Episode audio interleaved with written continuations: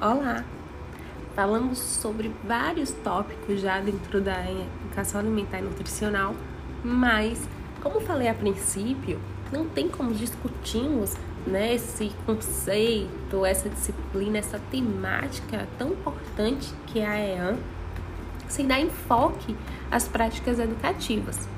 Nós temos várias práticas educativas que perpassaram em, nossos, em nosso país e que hoje ainda estão em prática em algumas instituições. E que nós utilizamos também em práticas profissionais diversas, sejam elas da área da saúde ou e áreas afins. Então, nós temos um enfoque é, educacional que a gente chama de prescritivo, muito baseado na, na pedagogia tradicional é que traz estratégias metodológicas muito pautado na área tecnicista.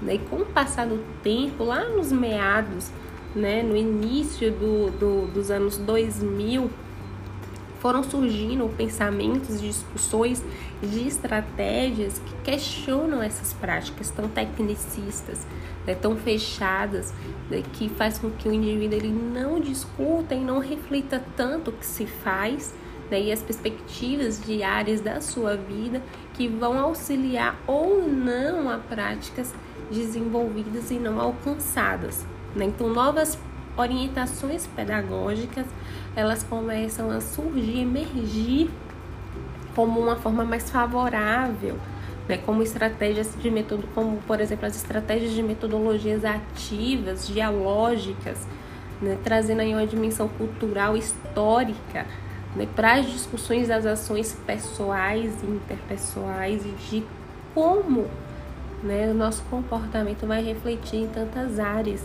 sejam elas profissionais ou não. E isso também vai acontecer no nosso ato de comer, por exemplo.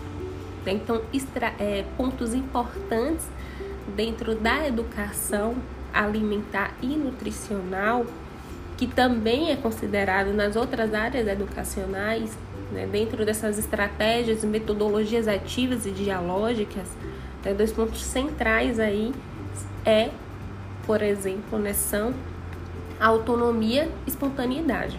E espontaneidade. A autonomia, né, eu vou eleger de forma bem pessoal né, de, de acordo com a minha leitura e com a minha percepção profissional como a principal área. Né? Então, nós temos indivíduos que têm autonomia das suas ações. Então, eu, como profissional, eu posso prescrever um plano alimentar, mas eu preciso ter total clareza que essa pessoa que recebeu o plano alimentar desenvolvido por mim, ela tem uma autonomia de aderir esse plano alimentar na sua vida ou não. Quando nós pensamos na autonomia do indivíduo, isso vai refletir na nossa prática profissional e na forma das ações que nós, como profissionais, vamos é, construir essas estratégias. Né? Então, dentro da autonomia, nós, quando, quando nós percebemos né, o receptor como autônomo das suas ações pessoais, é, nós é, fazemos ações né, no qual nós não somos o, o, o, o, profissional que tem todo o conhecimento ali presente. Né? Nós é, identificamos o indivíduo ali presente como também autor desse conhecimento. Né? Então, por exemplo, numa prática de atendimento nutricional, é, o o cliente, digamos assim, o paciente, ele não está ali como uma caixa vazia no qual nós vamos preenchê-lo com todo o conhecimento que adquirimos. Ele também traz experiências que vão, inclusive experiências que vão nos auxiliar né, na construção de um plano alimentar que vai se encaixar melhor na vivência desse indivíduo. E tudo isso a gente só consegue fazer compreender quando nós temos clareza de que nós temos ali um indivíduo totalmente autônomo das suas ações, inclusive das ações voltadas para a sua alimentação. Então, a nova forma de fazer EAN, né, ela tem uma, uma superação através desses métodos, né, que são descaracterizando esses métodos de práticas tradicionais, é, prescritivas, é, autoritárias e passivas e passam para uma pedagogia dialógica e é uma pedagogia baseada na, na, no que nós temos aí, né, na construção de obras e de ensinamentos de Paulo Freire. Então, nós temos aqui uma, um diálogo. Nós temos ali um indivíduo como um, um profissional, um indivíduo como um participante ativo da consulta, como um participante ativo das ações voltadas para alimentação e nutrição né, para melhoria e promoção da saúde dele mesmo. Né? Então ele não está ali com uma caixinha vazia no qual nós, né, profissionais com todo o conhecimento do mundo, lembra quando eu falei lá no início que mesmo é, estudando as culturas alimentares em sala de aula, nós não, a gente não tem capacidade de sair da, da academia com todo o conhecimento cultural. Então isso né? Essa falta, o que nos falta de compreensão né, dessa cultura alimentar, dos hábitos alimentares, nós vamos construir através né, de um atendimento com a prática educacional, seja ele um atendimento individualizado ou de ações né, em conjunto, né, com conglomerados, com outras pessoas, é, voltadas para uma área mais dialógica, né, ativa como o indivíduo que está fazendo parte da própria construção né, de mudanças dentro da alimentação e nutrição. Né? Então a gente conduz ações de que vão problematizar, dialogar e de forma ativa vai fazer que leve melhorias para a saúde desse indivíduo.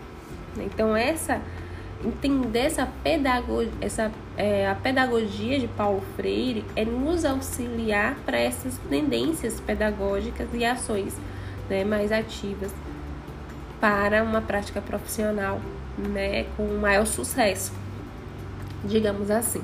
Então a gente vai aí de, um, de ações de tendências pedagógicas liberais e progressistas, né, a gente sai da pedagogia tradicional né, que vai integrar tendências pedagógicas de orientação liberal, juntamente com a pedagogia renovada, né, e o tecnicismo é, educacional. E isso não tem relação né, com mudanças sociais, uma vez né, que vai buscar a, a manutenção de estruturas sociais. Então é essa, na verdade, é esse o objetivo da pedagogia tradicional né, que não leve a mudanças sociais, que não leve a mudança de comportamento alimentar, que não leve, é muito enrijecido, né, os, os objetivos finais, né, eles são dificilmente alcançados porque o indivíduo ele não se interessa por aquilo, porque ele não se sente parte do processo. Então, quando a gente passa né, de uma pedagogia tradicional para uma pedagogia renovada, a gente tem ali o indivíduo ativo. Lógico que dentro das obras de Paulo Freire a gente discute muito o aluno, né, como o, o centro, mas que essa pedagogia nós sabemos dentro da literatura dos artigos científicos que ela é utilizada em várias áreas profissionais, inclusive. Então, nesse encontro, nós vamos discutir essa mudança, né? essa evolução dentro da área educacional, de uma forma como um todo, e trazer essa percepção para essa sub-área da nutrição, né, do profissional nutricionista. Então é isso, gente. Até mais.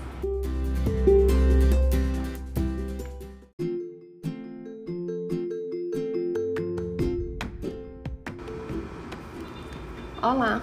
No podcast anterior, nós discutimos sobre a evolução da pedagogia no Brasil, das ações educativas no Brasil e como elas né, vão influenciar nas ações de educação alimentar e nutricional.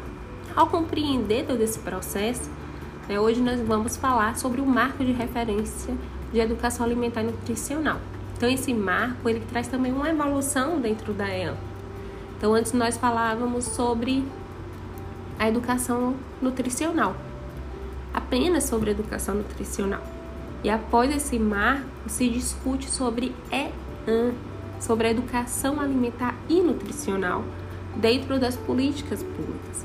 Esse marco ele é recente, de 2012, né? e dentro do marco, esse, na verdade esse marco ele é um documento normativo, né? publicado pelo Ministério de Desenvolvimento Social e Combate à Fome, e ele traz a educação alimentar e nutricional como ações que irão contribuir para a realização do direito humano à alimentação adequada e para a construção de um, de um Brasil saudável.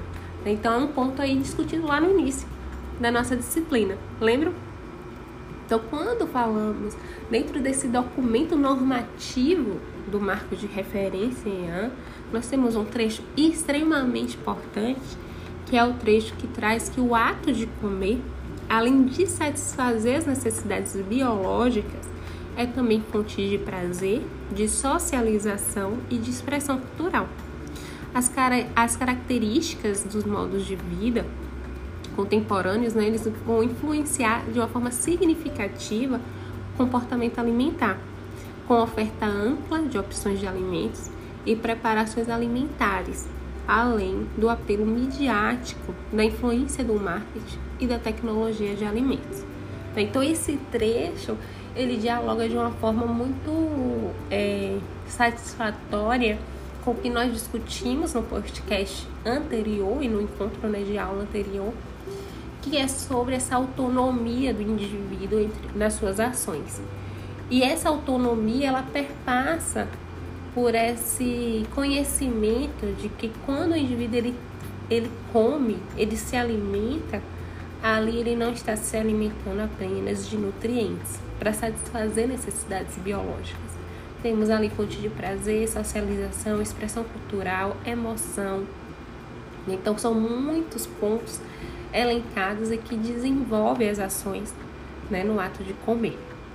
Então, ao compreender isso, né, nós compreendemos que o indivíduo ele pode escolher o que comer por inúmeros motivos, né, não apenas para perder peso, para é, reduzir uma anemia, né, ações biológicas, necessidades e funções biológicas.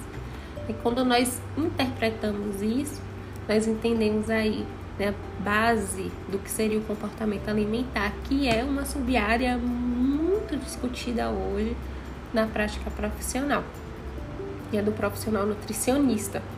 Então, é quando nós fazemos ações de EAN no nosso, no nosso cotidiano profissional, seja ele para coletividade ou de forma individualizada, nós estamos dando autonomia e conhecimento, né? na verdade, nós, de forma aí, é, revertida, né? Conhecimento e com isso autonomia para o indivíduo ele compreender e entender o que ele está comendo, né? Independente de que seja um alimento, quando ele, ele consome um alimento ultraprocessado, ele sabe o que ele está ingerindo e ele sabe por que, que ele está escolhendo aquele alimento. Por isso que as ações de EAN, elas são ações educativas de compreensão Dentro das ações de EAN, tem ações básicas, como, por exemplo, a compreensão da rotulagem alimentar e nutricional. A compreensão do que tem no rótulo do alimento leva à autonomia do indivíduo para escolher. Vocês concordam comigo? Muitas pessoas elas não sabem o que estão consumindo. E elas consomem sem saber e as, muitas vezes acreditando que aquele alimento ele é saudável, que ele vai trazer benefícios à sua saúde. Então, compreender o que se faz, o que se come, o que se compra, o que se adquire, com o que é, você está levando para sua casa, para sua vida, de uma forma geral, né? Compreender faz com que é, essa compreensão faz com que é, o indivíduo ele tenha, né, uma uma autonomia maior do que escolher. E falar, não, eu quero comer isso porque eu decidi, eu sei o que é isso e eu vou consumir. Então, a educação alimentar e nutricional ela perpassa muito por essa área, por essa, por essa compreensão, por essa discussão. E hoje nós vamos falar sobre o marco de referência, né, que é um ponto aí, como eu já falei várias vezes, muito importante, né, que vai discutir desde a, na verdade, desde a produção do alimento até a distribuição, abastecimento consumo alimentar, né, e por que, essas ações, né, ela, ele traz o conceito também de educação alimentar e nutricional, né, já que nós estamos falando dessa educação dessa educação nutricional de uma forma diferente. O, o conceito alimentar ele traz, ele perpassa e vamos discutir isso no nosso encontro, né, na nossa aula. E além de conceitos, nós vamos né, interligar as bases discutidas lá no início da disciplina de uma forma agora mais concisa, para que possamos hoje, é, a partir de agora, né, trilhar as ações de uma forma né, mais efetiva para vocês entenderem a na prática. Então é isso, gente. Até mais.